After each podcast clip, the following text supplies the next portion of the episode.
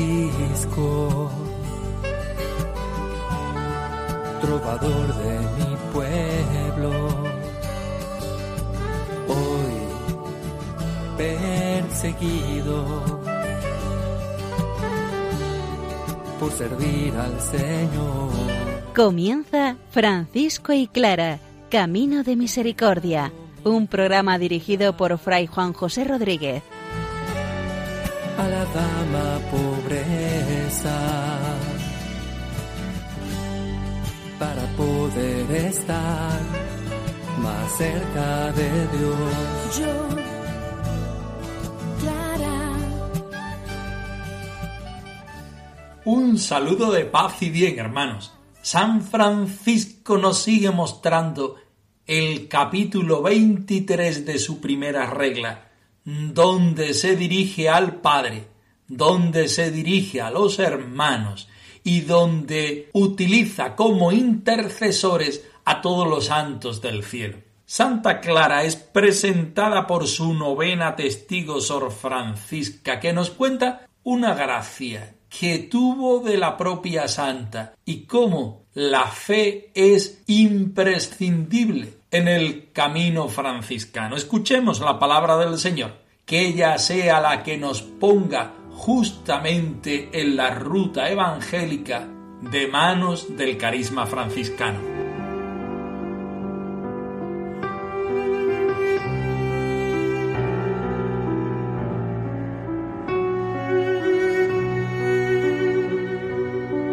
del Evangelio según San Mateo. Entonces el rey dirá a los de su derecha, Venid, benditos de mi Padre, tomad posesión del reino preparado para vosotros desde el principio del mundo, porque tuve hambre y me disteis de comer, tuve sed y me disteis de beber, fui emigrante y me acogisteis Estuve desnudo y me vestisteis, enfermo y me visitasteis, preso y fuisteis a verme. Entonces los justos le responderán, Señor, cuando te vimos hambriento y te alimentamos, sediento y te dimos de beber, cuando te vimos inmigrante y te acogimos, o desnudo y te vestimos, cuando te vimos enfermo o en la cárcel y fuimos a verte. Y el rey les dirá, os aseguro que cuando lo hacíais con uno de estos mis hermanos más pequeños, conmigo lo hacíais.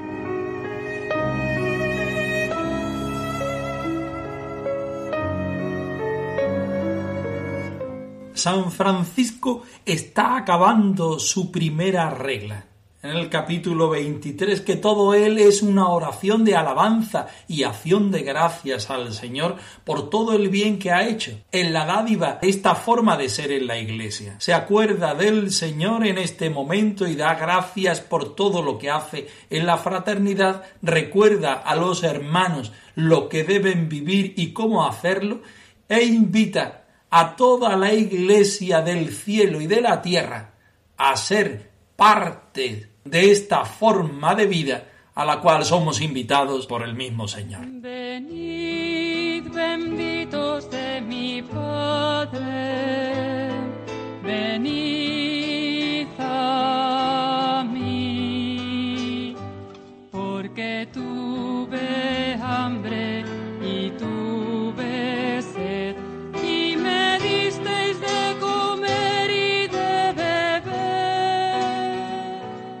Y te damos gracias, porque ese mismo Hijo tuyo vendrá en la gloria de su majestad a enviar al fuego eterno a los malditos, que no hicieron penitencia y no te conocieron, y a decir a todos los que te conocieron y adoraron y te sirvieron en penitencia, Venid, benditos de mi Padre, recibid el reino que os está preparado desde el origen del mundo. Y porque todos nosotros, miserables y pecadores, no somos dignos de nombrarte, imploramos suplicantes que nuestro Señor Jesucristo, tu Hijo amado, en quien bien te complaciste, junto con el Espíritu Santo Paráclito, te dé gracias por todos, como a ti y a Él os place. Él que te basta siempre para todo, y por quien tantas cosas nos hiciste. Aleluya.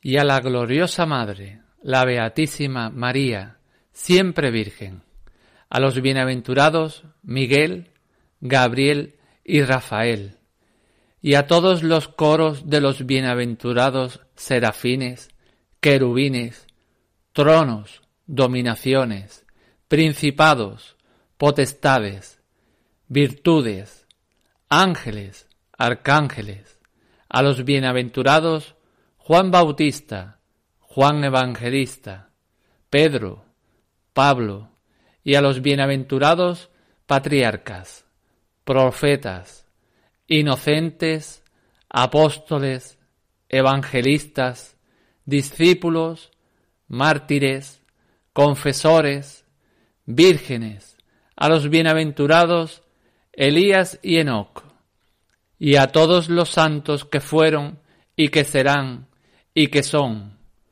Humildemente le suplicamos por tu amor, que te den gracias por estas cosas como te place, a ti, sumo y verdadero Dios, eterno y vivo, con tu Hijo carísimo, nuestro Señor Jesucristo y el Espíritu Santo Paráclito, por los siglos de los siglos. Amén. Aleluya. Venid benditos de mi Padre, venid sin temer. Comenzamos con el texto de la palabra del Señor, Evangelio de San Mateo capítulo 25, donde el rey dirá a todos, venid benditos, tomad posesión de mi reino, porque tuve hambre, porque tuve sed, porque fui emigrante, desnudo, enfermo y preso, y me recibisteis positivamente en cada uno de esos casos. Los justos sorprendidos le dirán, ¿cuándo te vimos con hambre, sediento, emigrante, enfermo, en la cárcel? Cuando lo hicisteis con uno de estos los más pequeños. El Señor está en los pequeños, en los humildes, en los necesitados, en los hambrientos, en los enfermos, en los presos.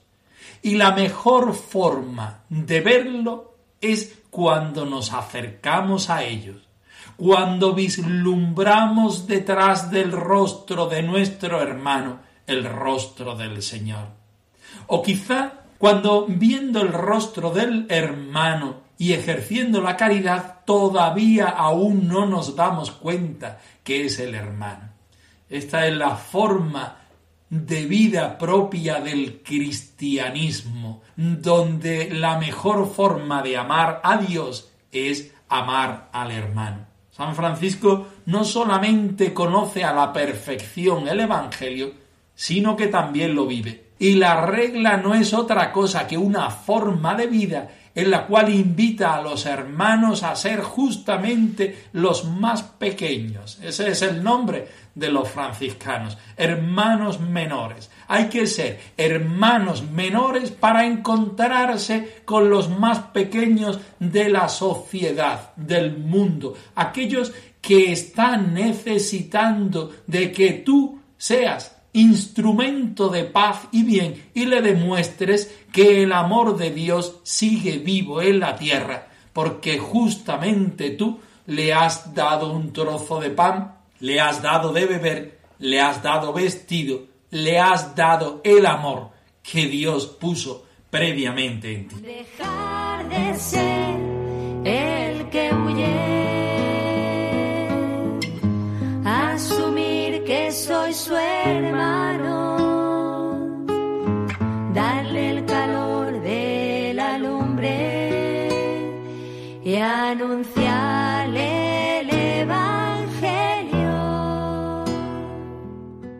San Francisco dice en este momento de la regla, dirigiéndose al Señor, poniendo su mirada en el Señor Jesucristo.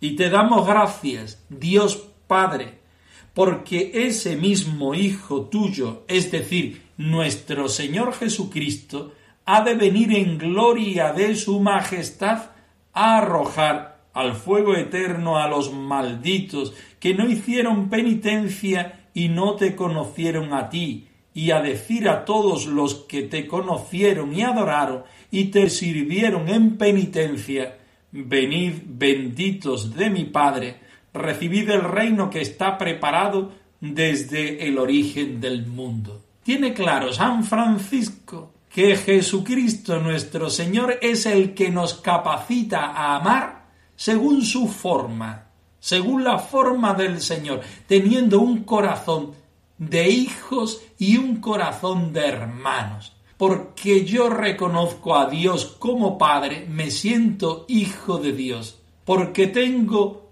a Jesucristo en el centro de mi vida, lo reconozco como hermano, también reconozco que el pobre, el humilde, el sediento, el hambriento necesita de ese amor que a mí previamente me da el Señor. San Francisco, en sus características propias del siglo XIII, dice a los hermanos franciscanos y a todos nosotros en este momento que debemos dar gloria y majestad, alabanza a Dios Padre por la presencia de Jesucristo en el mundo y en nuestra vida.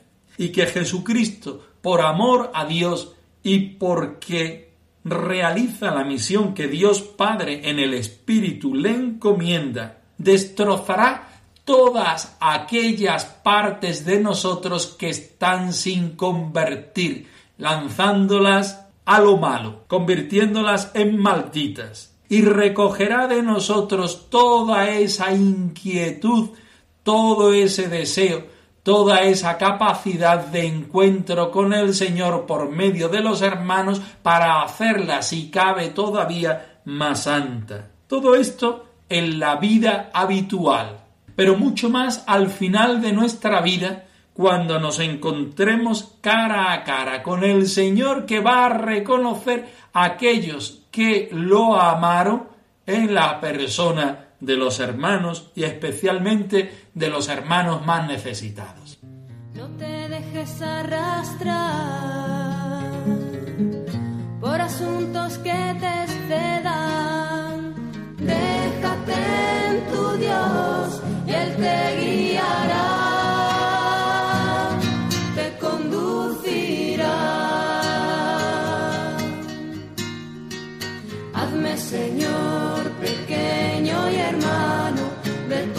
El último.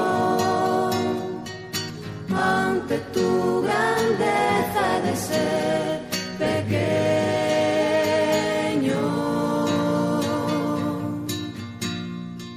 Hazme, Señor, pequeño y hermano, de todos el último.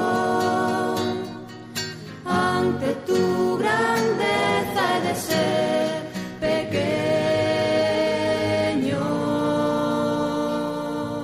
continúa subrayando el santo de Asís a todos sus hermanos. Y porque todos nosotros, míseros y pecadores, no somos dignos ni tan siquiera de nombrar a Jesucristo el nombre del Señor, imploramos suplicantes que nuestro Señor Jesucristo, el Hijo amado, en quien has hallado complacencia, que te basta siempre para todo y por quien tantas cosas nos has hecho, te dé gracias de todo junto con el Espíritu Santo Paráclito, como a ti y a Él mismo le agrada. Aleluya. Es una oración perfecta en la cual en la alabanza de Dios, que es uno y trino, San Francisco mete a los hermanos para que ellos formen parte de este de esta oración, de esta súplica y ellos puedan sentirse salvados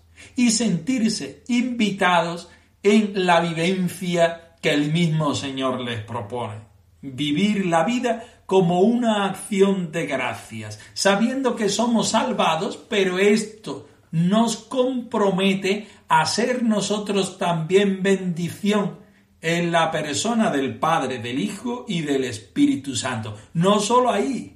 San Francisco a partir de este momento empieza a nombrar todas las realidades del cielo, empezando, no puede ser de otra manera, por la Beatísima Virgen María, después por sus santos preferidos, que además son los que están más cerca del Señor, que son los arcángeles Miguel, Gabriel y Rafael, y a todos los bienaventurados, ángeles, serafines, querubines, y nombra todos los coros celestiales de ángeles. Después a los apóstoles, los más importantes, Pedro y Pablo. Después los profetas, los apóstoles, evangelistas, discípulos, mártires. En realidad todo el cielo se activa para seguir alabando al Señor que es Padre, Hijo y Espíritu Santo. Y nosotros desde nuestra minoridad y justamente por ella nos vamos acercando a este hecho salvador que viene por la persona de Jesucristo en la gloria del Padre y en la presencia del Espíritu Santo, unidos a todos los santos y humildemente suplicando por amor como le agrada al Señor que en todas estas cosas nosotros seamos capaces de estar y de dar gracias a Él. Todos los hermanos han de ser menores y estar sometidos a todos los que hay en la misma casa. Todos los hermanos han de ser menores menores, como María fue.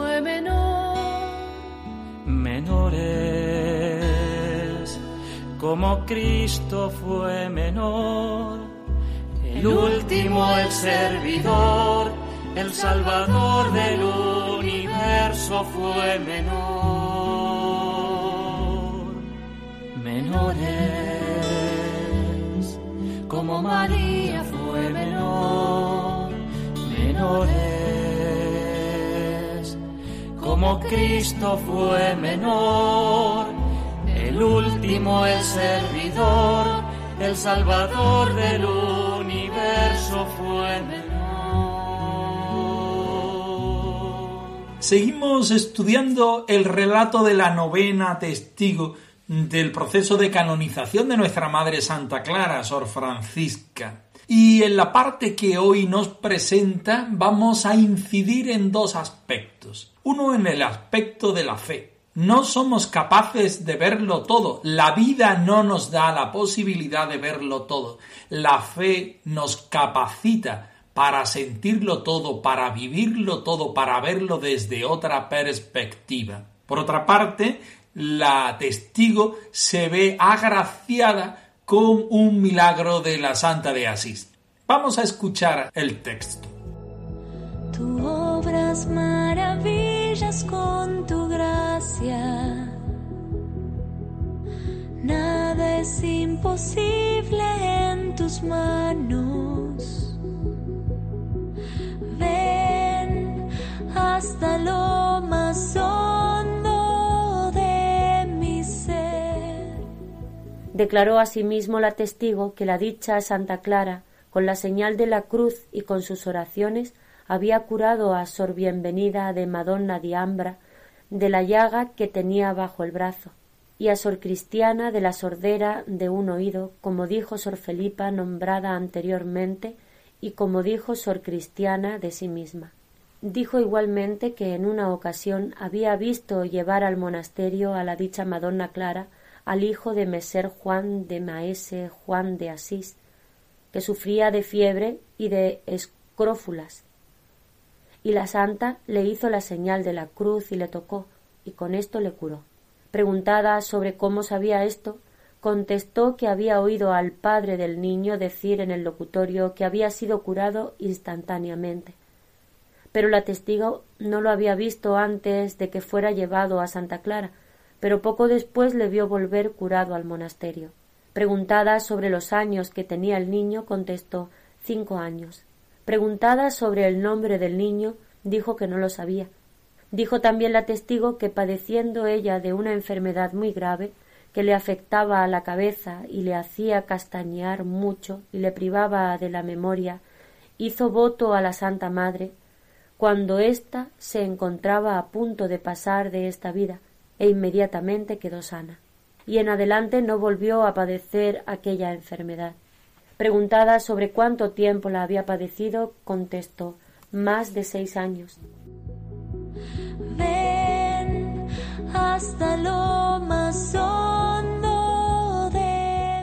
una y otra de las hermanas de la fraternidad del convento de San Damián van diciendo en su testimonio acerca del proceso de canonización de la Santa de Asís que habían visto o que no habían visto tales cuestiones. Las hermanas, como todos los creyentes, vemos unas cosas, otras cosas no las vemos y nos fiamos del testimonio de los hermanos. Dice el Evangelio al respecto del testimonio de Santo Tomás. Dichosos aquellos que crean sin haber visto. Podemos enganchar esta experiencia de las hermanas no lejana a la que nosotros tenemos también en estas palabras del Evangelio. La fe es fiarse de Dios, es ver lo que no vemos, es poner nuestras expectativas en alguien con mayúscula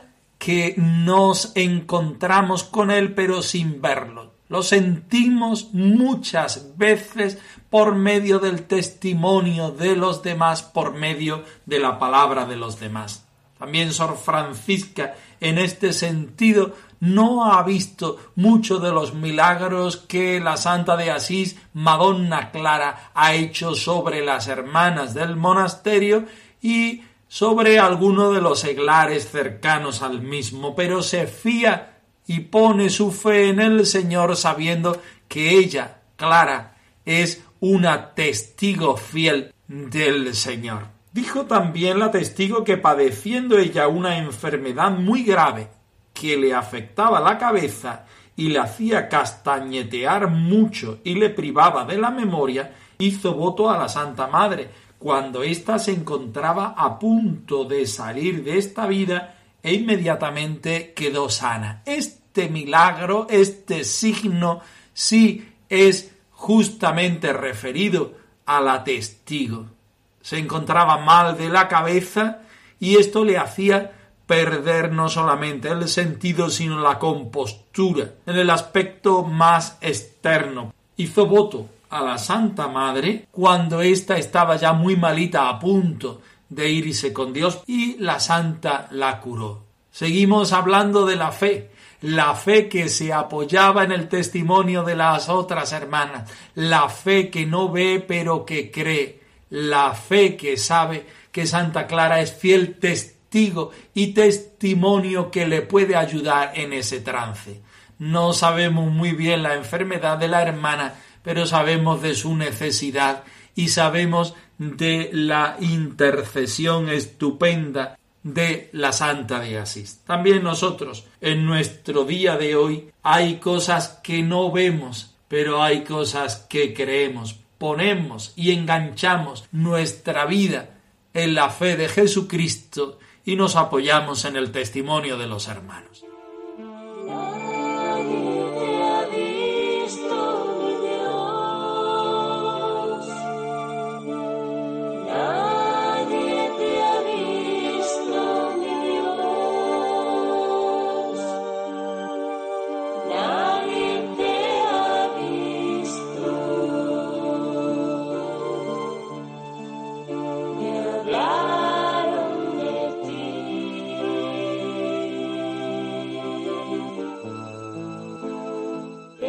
Francisco y clara arroba radiomaria.es. Os dejamos la dirección de nuestro correo electrónico por si queréis poneros en contacto con nosotros en algún momento. Nosotros nos despedimos no sin antes ofreceros la bendición del Señor resucitado al más puro estilo franciscano Que el Señor os conceda la paz y el bien. Han escuchado en Radio María Francisco y Clara, Camino de Misericordia, un programa dirigido por Fray Juan José Rodríguez. A la dama pobreza, para poder estar más cerca de Dios. Yo